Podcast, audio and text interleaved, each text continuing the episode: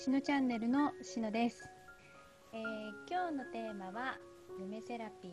えー、自分の世界の作り方についてお話ししていきます、えー、夢セラピーについてお話ししていただくのはゆかりさんです。ゆかりさんこんにちは。こんにちは。よろしくお願いします。よろしくお願いしますそう私自身があの夢セラピーを受けて、えーと、世界が広がって自分が気づけなかったことをたくさん気づくことができた夢セラピーをぜひ皆さんにもあのシェアしていきたいなと思って、えー、今日はお話ししようと思います。ありがとうございます。はい夢のお話したかったから、うん、あの嬉しいです。すごく。うん、うん、で、えっ、ー、とね、なんで夢を私がすごく大事にしているかっていうお話をねちょっとだけしたいんですけどあのえっ、ー、とねこう物質世界というか目に見える世界というのはあのごく一部なのねすごく限られた部分をしか見てないみたいな感じなわけね。でだけど起こる出来事によって嬉しいって感じたり悲しいって感じたり怒ってみたり辛いなと思ったりとかいろんなことが起こるわけででもなんか実際そこは本当に断片でしかないみたいなことになるので全体っていうともうあのそれこそ夢の中の世界というのがその全体の方っていうことになってくるのね。であのなんでそんなことを言うかっていうと、うん、私がその夢ともこうなんだろうなお付き合いが始まりましたのは。もうねもちろん子供の頃から見てですねみんなも見てると思うし覚えてる夢があると思うのね。すごく印象深いものもあったりねずっと一生忘れないなっていうような印象のものも出てくると思うし。で10代のあの後半ぐらい高校生とかそれぐらいの時にあの夢ってこう現実に起こる出来事とかを何か消化させるためとか、うん、こう理解するため、えーと、自分に落とし込むためにこう見てるんじゃないかっていうのをなんとなく思い始めてたのね。で、うん、その段階では何かこう重要な働きがあってでこの夢っていうのを理解することができたらなんか自分のことが分かるのかなみたいな感じがね、あったからで夢日記みたいなのを書き始めて、で夢占いとかあるあるじゃない、ね、こういう夢がいいよ悪いよっていうようなことが書いてあるものだけど、でもそういうのとかも参考にはしてたし、ただなんかやっぱりねその当時からなんだけどあのいい夢悪い夢っていうのももちろんないなっていうのをその頃からやっぱ思っててあのどちらかといったらその夢の意味っていうか象徴とするものっていうところをあの見るように何ていうかな考えるようにというか捉えるようになってってたのね。で大学に入って心理学部だったから、うん、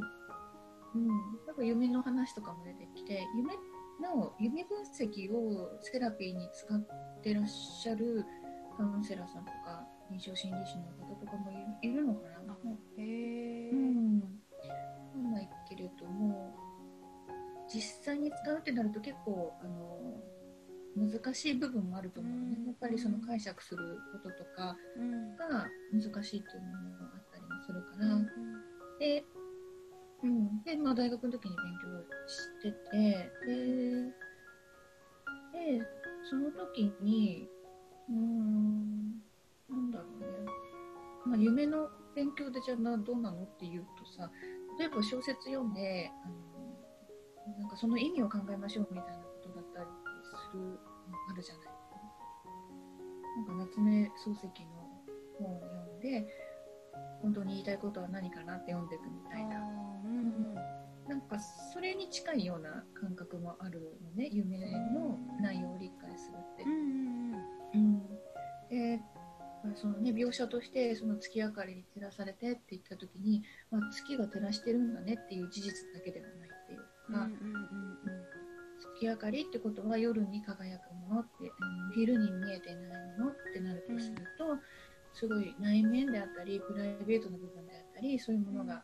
こうあの照らし出されてるっていう風に捉えたりとか、まあ、そういう風にあの考えるっていうのが、まあ、心理学の世界でもすごく馴染みのあるものだと思うんだけどね。で、で、それで私、河合駿先生が好きだったので、うん、あのいろいろ本読んでて、で、明恵上人っていう人がいてね、で、その人が、あの夢を使って修行してたっていうのが書いてあった。うん、で、ということは、まあ、夢って自分を理解するためっていう形で捉えていたんだけれど、まあ、夢もちろん自分を理解していくっていう分かっていくっていうことってものすごく現実が変わっていくっていうか、うん、なんかねあの理解することによって例えばやりたいことが何かもすぐ分かるというか腑に落ちるし体験の意味も分かるしっていうふうにはなっていくんだけどかもっとその修行じゃないけれど、うん、そういうふうにこう目指すところに向かうっていうことのために使うことができるんだなっていうのを思ったのね。でなんか明恵上人の場合だとこうあのなんだっけ文殊菩薩が出てきましたとかそういうのもあったしで、うん、やっぱりちょっとあのなんだろうな心理学の範囲ではない部分のちょっと高次な部分っていうかそういうのも垣間見るっていうのがあったりしてね。で、まあ、それからもうずっと夢とのつながりっていうのは私は大事にしてきたんだけど。でそれであの皆さんにも体験してもらおうというかその一部だけじゃなくって全体を生きるっていうことをしてもらいたいなっていうのをちょっとやっぱ思ったので去年ぐらいからセラピーっていうして始めたわけなのね。でしのちゃんにも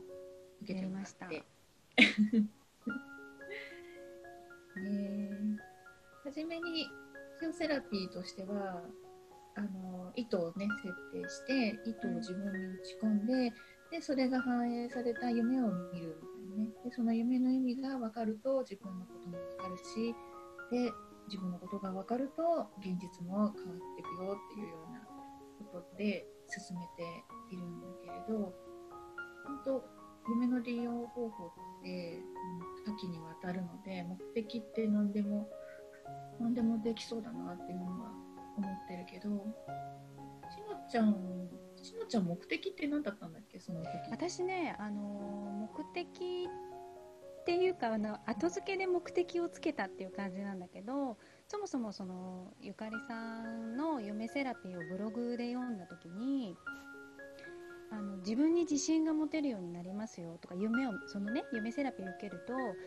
自信が持てるようになりますよとか、うん、あの幸福感が増しますよとか癒されますよとかっていうのを、が書いてあったんだけど私がねそもそも夢を見れてなくて、うん、なんかそのブログ読んだ時もへえみたいな。で夢で、その自分に自信が持てるようになるとか癒されるっていう感覚がピンとこないっていうか、イコールにならなくて、っていうのが最初の印象だったのね。なんだけどブログを読み進めた時にあのガイドとコミュニケーションが取れますよっていうふうに書かれてあってあ何ガイドゆかりさんみたいにこう通信できるんだったら私もやってみたいっていうところから入ったのね、うん、私の場合は。だから動機が何て言ったらいいんだろう。不純っていうかその夢を使ってどうにかしようじゃなくてとにかくそのガイドさんっていうものとコミュニケーションを取ってみたかったっていうのがまず最初の,、あの自分の始めるきっかけではあったんだけど、あのそこであのゆかりさんとお話ししてじゃあ、えーと、夢の設定を何にしようかっていうふうに話し合ったのは本当は私は何をしたいんだろうっていうのが私のテーマて、夢セラピーを始めていったのね、でそのそもそも私は本当は何をしたいんだろうっていう設定なんだけどどちらかというと私自身がなんか誰かのために生きてきたというかサラリーマン体質というか その上司に喜んでもらうクライアントさんに喜んでもらう誰かに喜んでもらいたいみたいなところで仕事をしてきてて自分自身がじゃあ何やりたいのかって言われた時にあーってこう言葉に詰まっちゃう感じだったのね。だから、うん、あのガイドとコミュニケーションが取りたいっていう風にあののがまずはきっかけだったけどまあ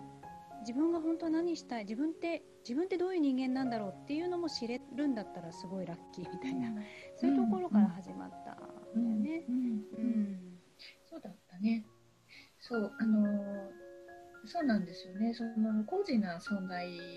って言われるガイドとか higher self とか、あのそういうものって夢の世界まで降りてきてくれるっていう感じなのね。うんうん、でこの物質の世界というか目に見えるところまではちょっと来れないからただ自分たちの方が意識が上がるというか夢の方に行ってる時にはコミュニケーションが可能っていうことではあるので、うん、でそういくらでもお話お話できるというか、うん、そうだよね。もうそこの意識でこう自分の自我が保てるというか意識が保てると、うん、あの本当にねそういうのをお仕事にされてる方たちみたいに、コミュニケーションをとってるっていう風になってくんだけれどあのそう。でじゃあガイドとあのコミュニケーションを取るためにセラピー始めましょうってなるとあのやっぱりね何かすごく外側にある遠い何かからとのあの接点を持とうとするみたいな気持ちから入るようになっちゃって結構うんと受け身な感じになってくると、うん、なんかあんまうまくいかないっていう印象があるのねすごく。でこうしたいんですって言ったことに対してだったらこうしたらっていうようなのが返ってくるっていうのを実感できるからそれで何かしらね設定しようって言ってあの皆さんそういうふうにしてるんだけれど、うん、うん、でであのその、まあ、ガイドはちょっとあれだけど higher self とかっていうその高次の領域のもの存在っていうふうになるとその存在の中に自分たちがいる自分がいるっていうことだから、まあ、自分そのものでもあるっていうことになるんだよね。でじゃあ本当に何がしたいのっていうふうになった時にえーと、その個人のしのちゃんっていう人がやりたいことっていうのももちろんあればもともとの大きな目的みたいなものもある可能性は出てくるっていうことでそこら辺の本来の自分みたいな部分とのコミュニケーションをとっていくとやっぱりあこれをやっていこうっていうのがしっかりこう腑に落ちてくるしそういう風にねやっぱなってくるので。でそういう意図をこう自分があのコミュニケーションを取りたいよってこう自分の人生自分で作っていくんだよっていうことを自覚して意図をしっかり打ち出すっていうことができるようになるとやっぱりいろいろとね教えてくれるもんね。うん、もうすごく楽になったかなって思う。うん、うん、もうだって今はねもうその今も夢セラピー終わった後もそそうやって夢で、えーと、ガイドさんとお話をしているんだけど、あのー、もう交換日記のように、うん、こう自分が設定したいことと、うん、それに対する答えみたいなものが、うん、その夢の中で現れてくるんだけど、もうだって一番最初に見た夢っていうのがあのただ単にカレーライスを食べるみたいな。そう。なんか多分カレーライス的なもの食べてましたって言ってゆかりさんにあの報告したのが最初、うん。うん。うん、そう。ね。ね私はその夢に関してはあれだよね。こう2つに分かれているもので、うん、ね二極化しているものとかね光と影とかいいいいようになってるものとかね、うんうん、それがなんかこう融合させるとかそういうのがいきなりテーマに出てるねっていうことだったね。うん、でそれすらももうピンとこないっていうか、うん、融合って何みたいな。で今でこそそのなんていうのかなその融合二極化しているものっていうものがどういうものなのかっていうのも、やっぱり徐々に理解できるようになってきたのは、うん、あの夢セラピーでそれもなんとなく理解できるようになってきてるんだよね。だから何て言ったらいいんだろう。もう夢セラピーのあの間っていうのは逆にそのガイドさんとのコミュニケーションがどういうものなのかっていうのもわからないまんま夢だけをゆかりさんに報告して終わってしまったのが夢セラピーなんだけど、うん、その後も続けて夢を見ていくことによって自分がそれとなく理解できるようになってくるって今っていう感じかな。うんうん、ね不思議だよね。特にさ勉強しましたってわけじゃなくても夢って分かってくるからね。うんかふと気づくんだよね、うん、あみたいな。そういうことかも、みたいなのが思ってくる、で最初はねそれもね確信が取れない持てないの、だから、こういうことなんじゃないかなって思いながらゆかりさんに聞くみたいな。でこうなんじゃないって言われた時あやっぱそうかっていうのでなんとなく自分が掴んでいくみたいな、なんかそういう感じだったかな。うん。うん。そうね夢って本当あの生き生きとしてる世界だからね。この目に見えるものって変化しそうにもないじゃないなんかねここが明日起きたら形が変わってるってことはまずないし、うん、なんかだけど夢の中だとね変われと思ったらすぐ変わっちゃうみたいな、うんうんうん、それぐらいにすごく柔らかくってうんっていうかもうそれこそその想念で世の中はできてるんだみたいな話があるけどもう夢の世界ってまさにそんな感じだから、だからその解釈にしてもね本当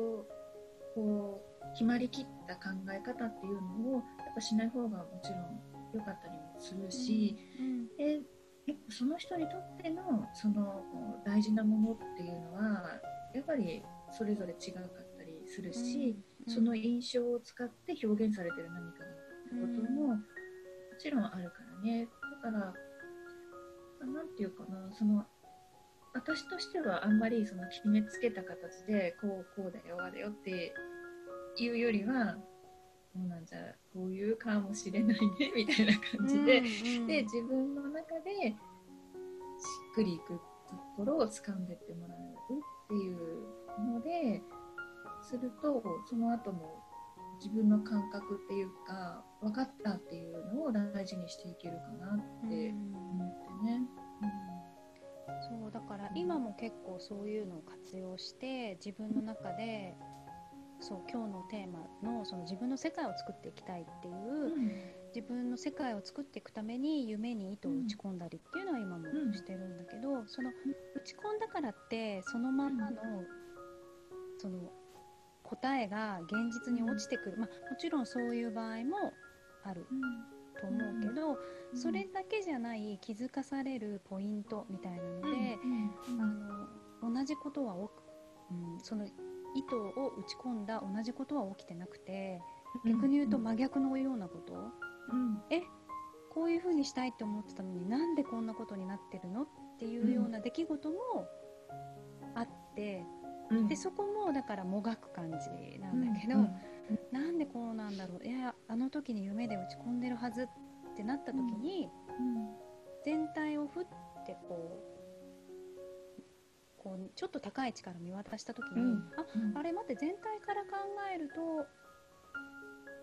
自分の思い通りになってるじゃんっていうことに気が付くまではちょっと時間がかかったんだけど、もうどうしてもその人とかこととかにフィーチャーしてしまって、うん、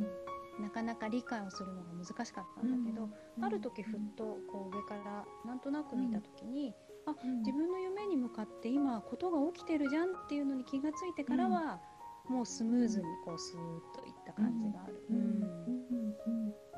すごいね。すごい夢と、ね、ね、活動して仲良くやってね。う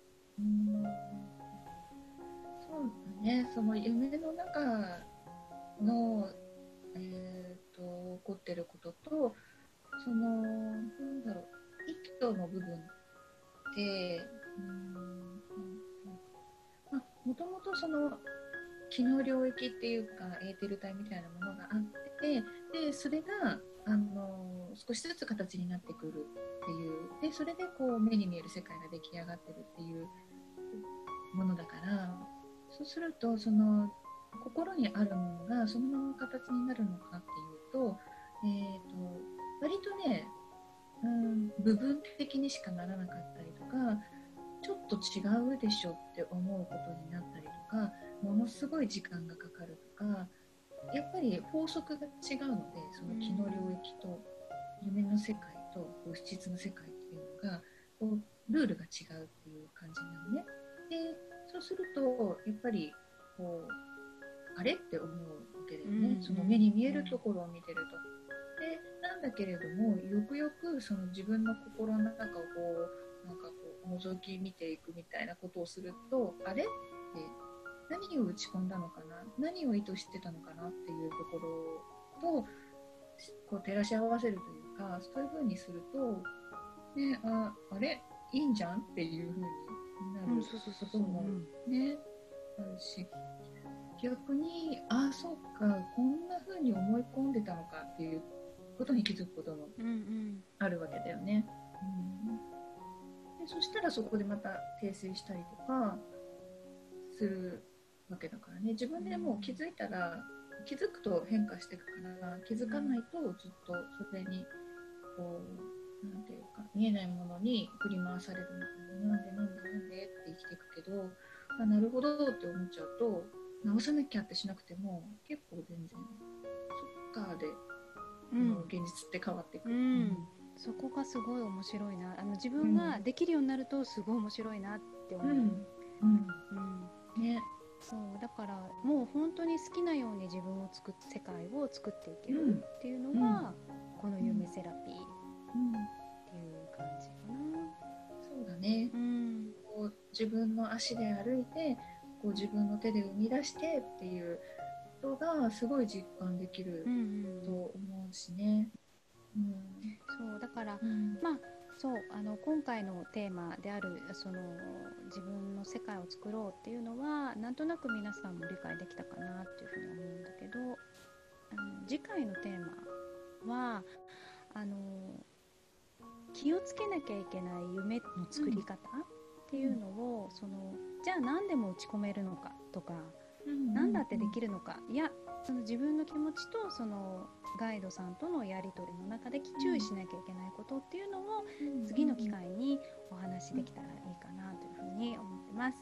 はい、えー、一旦今日はここまでで次回お会いしょう。はい、ありがとうございました。